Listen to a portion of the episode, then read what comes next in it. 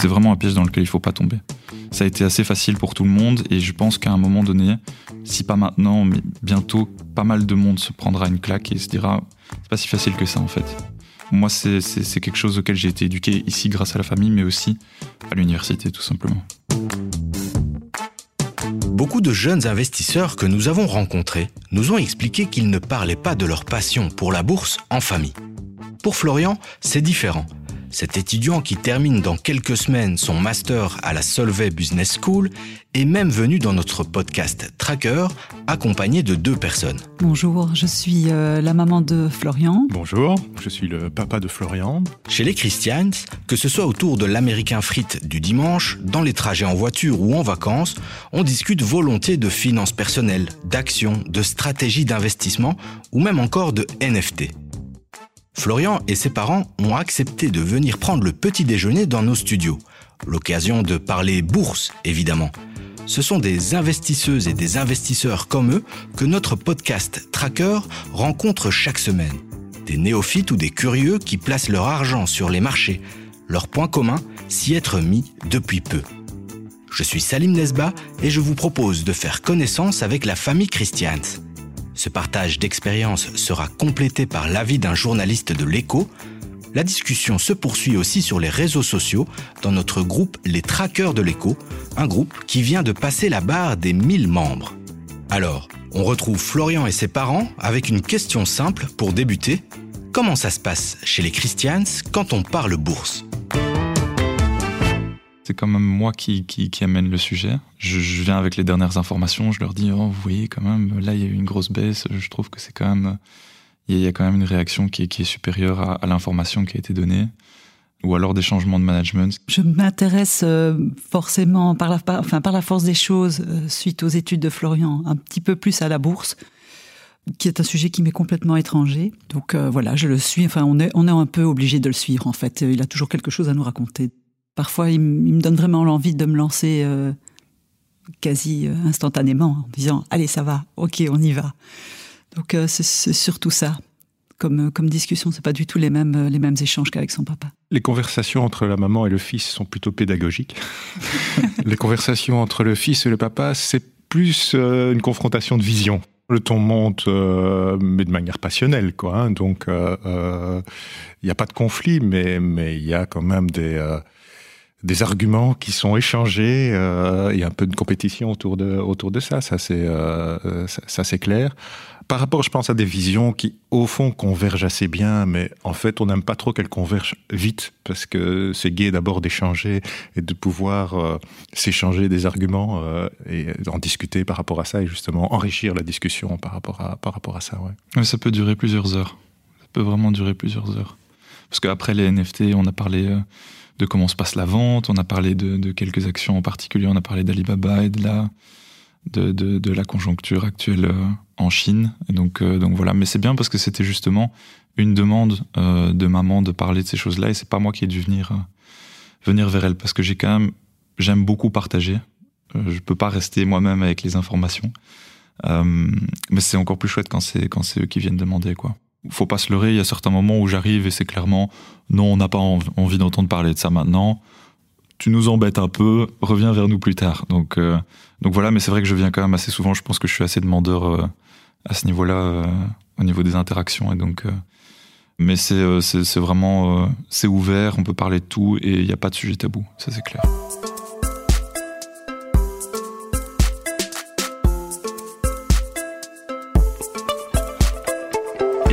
En tant que parent, est-ce que ça ne vous fait pas peur de voir Florian prendre des risques comme ça sur les marchés financiers?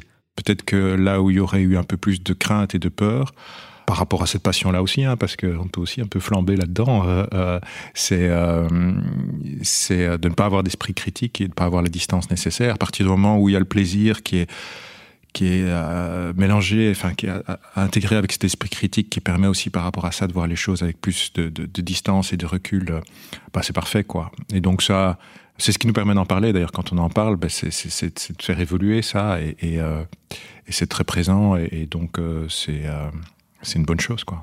Et vous, c'est quoi vos limites en tant que parent? Qu'est-ce que vous permettez à Florian de faire ou de ne pas faire sur les marchés? On a déjà eu régulièrement des discussions par rapport à l'opportunité d'investir dans telle ou telle entreprise et, notre approche ou notre, nos regards qui n'est pas toujours le même par rapport à, par rapport à la contribution de l'entreprise à la durabilité au sens large, hein, euh, pas seulement environnementale, mais euh, également sociale. Et donc là, on a déjà eu des discussions, je pense qu'on en aura encore d'ailleurs. Et vous n'avez pas un exemple comme ça d'action, de, de, de valeurs euh, sur lesquelles vous êtes clairement en désaccord? Bah, On a eu des exemples par rapport aux pétroliers, ça on en a déjà parlé, euh, ça c'est clair. Bon, je crois qu'on se rejoint sur certains types d'entreprises, de, de, je crois en tout cas, hein, ce qui concerne l'armement. euh, ah non? Même pas? Non, c'est dur ce que tu dis parce que Allez, tu, tu, choisis quand même les exemples qui, qui sont assez. Euh, enfin, c'est blanc ou noir, quoi. Les pétroliers, c'est. Euh, non, il y a quand même d'autres entreprises où, papa, on n'est pas d'accord, quoi. C'est. Enfin, peut-être qu'on en parlera après, mais. Bah, on veut des noms, hein, on veut, on veut débat. par exemple, la Chine, c'est pas un pétrolier, c'est un pays, mais il se passe des choses là-bas que toi, tu ne. Enfin, moi non plus, hein, on cautionne pas, mais mais il y a des opportunités. Euh, ou alors, par exemple, euh, des holdings comme Prosus qui ont une participation dans, dans une grande entreprise chinoise. Ça non plus, c'est pas possible. Ah oui, oui ça c'est clair.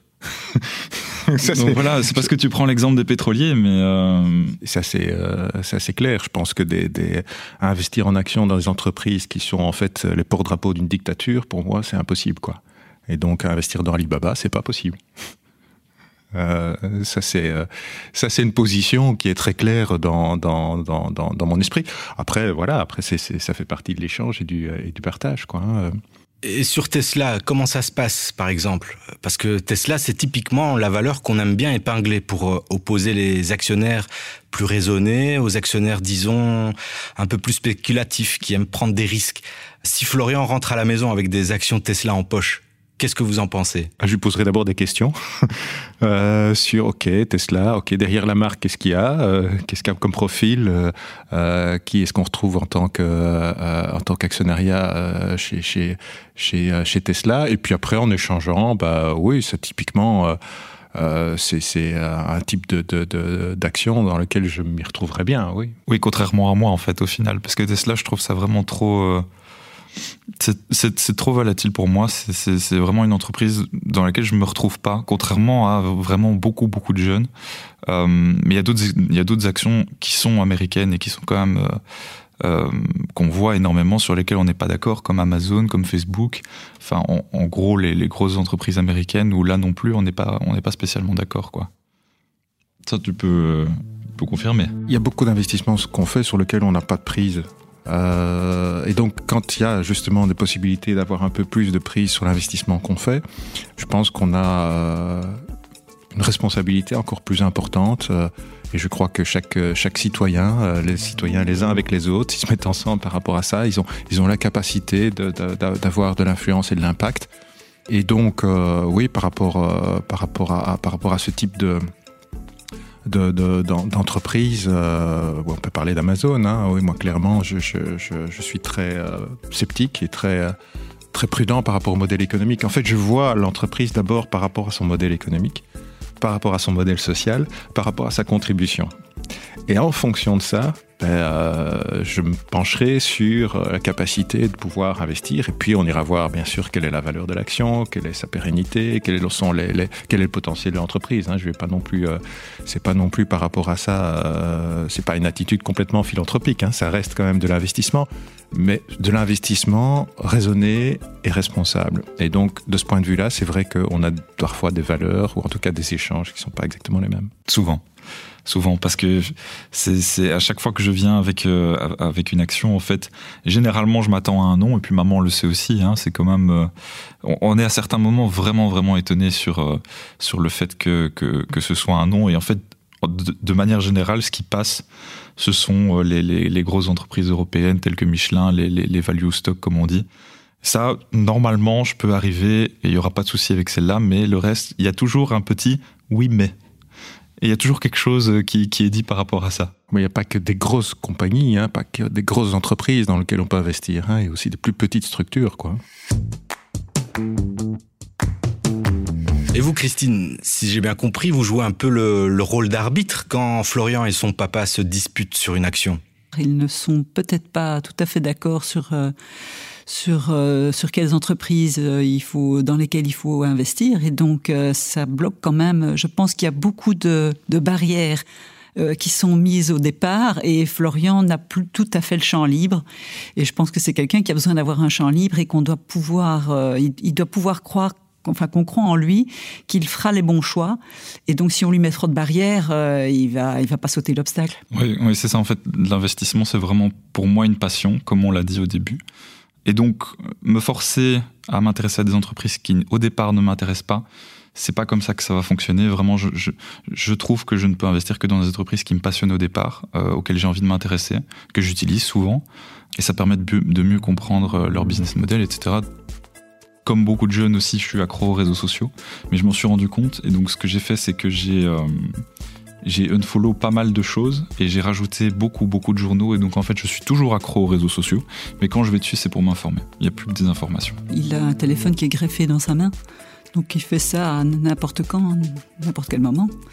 Donc, euh, même si on regarde une émission euh, à la télévision tous ensemble, il est encore occupé à regarder ou enfin il, ne fait pas que ça, mais en tous les cas il est tout le temps euh, à s'informer et c'est en continu. Parfois je trouve quand même que l'approche, elle me semble parfois assez classique, c'est-à-dire que, revient avec des, des, noms de boîtes que tout le monde connaît, quoi, dont tout le monde parle. Et je me dis, euh, ben, parfois il y a un intérêt à aller pousser la curiosité vers des entreprises qu'on connaît pas et dont on parle pas beaucoup. Et ça, je trouve parfois, c'est qu'on passe à côté de ça. Oui, je suis d'accord, je suis d'accord, mais c'est encore une fois le fait que, comme je l'ai dit, j'aime bien m'intéresser aux entreprises qui m'entourent et on, peut dire ce qu'on veut, la majorité des entreprises qui nous entourent, c'est des entreprises qui sont grosses qu'on connaît, les, Apple, les Facebook, les Starbucks, les Nike, les Adidas, enfin c'est toutes des entreprises euh, qui, nous entourent et avec lesquelles on a l'habitude de travailler. Et donc c'est plus compliqué pour moi d'aller me renseigner sur des entreprises qui sont euh, des entreprises qui pourraient percer plus tard ou, à un certain moment, parce qu'au départ c'est pas forcément les entreprises qui m'intéressent quoi. C'est pas celles qui m'entourent et j'aurais plus difficile à, à, à, comprendre leur manière de fonctionner, quelle est leur vision pour l'avenir, etc. Comparé à d'autres entreprises quoi. Même si la discussion est très ouverte chez les chrétiens, cela n'empêche pas quelques frictions sur le choix de telle ou telle action. On frôle même parfois le conflit générationnel. Florian aime regarder ce qui se passe à Wall Street, par exemple, avec une attention particulière pour de grands noms comme Facebook, Apple ou encore Amazon. Son papa, Jean-Pierre, insiste plus sur la raison sociale d'une entreprise. Il est même très intéressé par l'investissement local.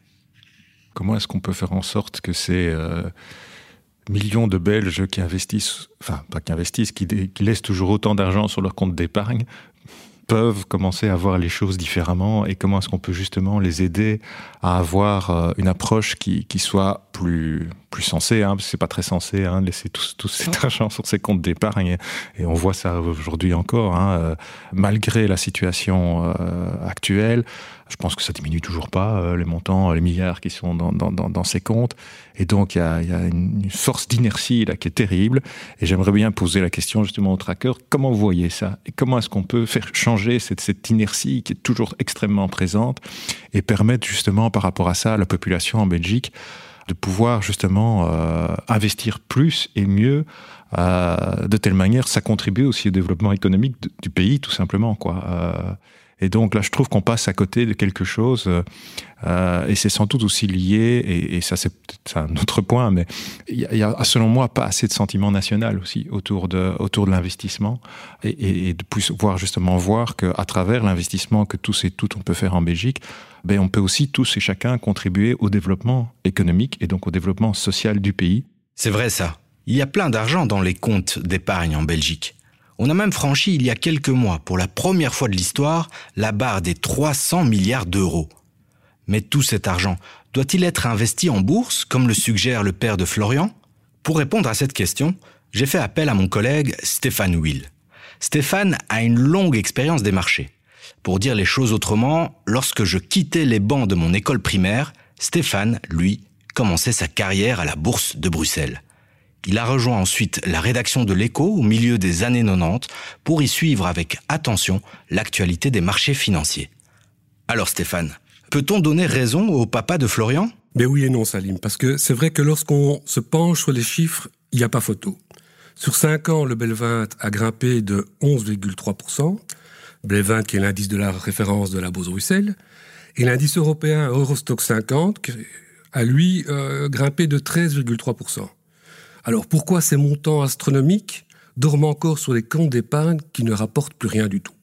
Il y a une multitude de facteurs, de multitude de raisons, mais moi j'en épinglerai trois. Je dirais que le premier, dans certains milieux, c'est indéniable, la bourse n'a pas bonne presse. Elle est considérée comme le temple de la spéculation, du cynisme et de l'argent facile. Et ce sont des clichés qui ont encore la vie dure chez certains. Le deuxième point, en fait, découle du premier. Il y a en fait un manque d'éducation et d'information financière auprès du grand public, un manque d'éducation que la FSMA, qui est le gendarme des marchés financiers, essaye de, remédier. Mais il faut rappeler, et c'est là l'essentiel en fait, c'est que la bourse, c'est un moteur de l'économie dans la mesure où elle permet de financer la croissance des entreprises et donc de l'emploi. Alors troisième point, c'est vrai, investir en bourse c'est risqué. On peut perdre de l'argent, on peut perdre beaucoup d'argent. Et je crois d'ailleurs que l'effondrement de Fortis, de sinistre mémoire considéré comme l'investisseur de bon père de famille, laisse encore des traces chez bon nombre d'investisseurs. Mais il faut rappeler, hein, quand même, qu'en suivant certains principes de base comme la diversification du portefeuille, on peut limiter le risque de mauvaises surprises. Le papa de Florian nous a aussi dit qu'il n'y avait pas assez de sentiment national dans l'investissement. Tu crois vraiment que les jeunes investisseurs s'intéressent à ce qui se passe à la bourse de Bruxelles? Sentiment national, on peut dire quand même que c'est un, peu une option, euh, une option obsolète dans le monde global de la finance que, que l'on connaît aujourd'hui. Les investisseurs font rarement du sentiment. Ce qui compte avant tout pour eux, c'est la santé de l'entreprise, ses perspectives et l'évolution de l'action. Et pourtant, c'est vrai, la bourse de Bruxelles, euh, elle est pas mal. Elle recèle pas mal de, belles pépites, de belles actions, et ça vaut la peine euh, de s'y pencher de temps en temps. En réalité, pour attirer les investisseurs belges vers la bourse de Bruxelles, il n'y a pas 36 000 solutions. C'est au pouvoir politique de prendre ses responsabilités et de prendre des, des mesures qui pourraient attirer les investisseurs. Et là, je fais allusion à ce qui s'est passé au début des années 80 euh, avec l'arrêté Corman de Klerk, qui était un arrêté qui favorisait le, capital risque. Il s'agissait en fait d'incitants fiscaux pour les sociétés qui levaient des capitaux, mais aussi pour euh, les épargnants, notamment en bourse, qui euh, investissaient dans les augmentations de capital. D'ailleurs, dans une carte blanche publiée par l'écho, le professeur Bruno Coleman, que chacun connaît, est revenu sur ce mécanisme, proposant même d'ailleurs un arrêté Corman de Clerc revu et corrigé.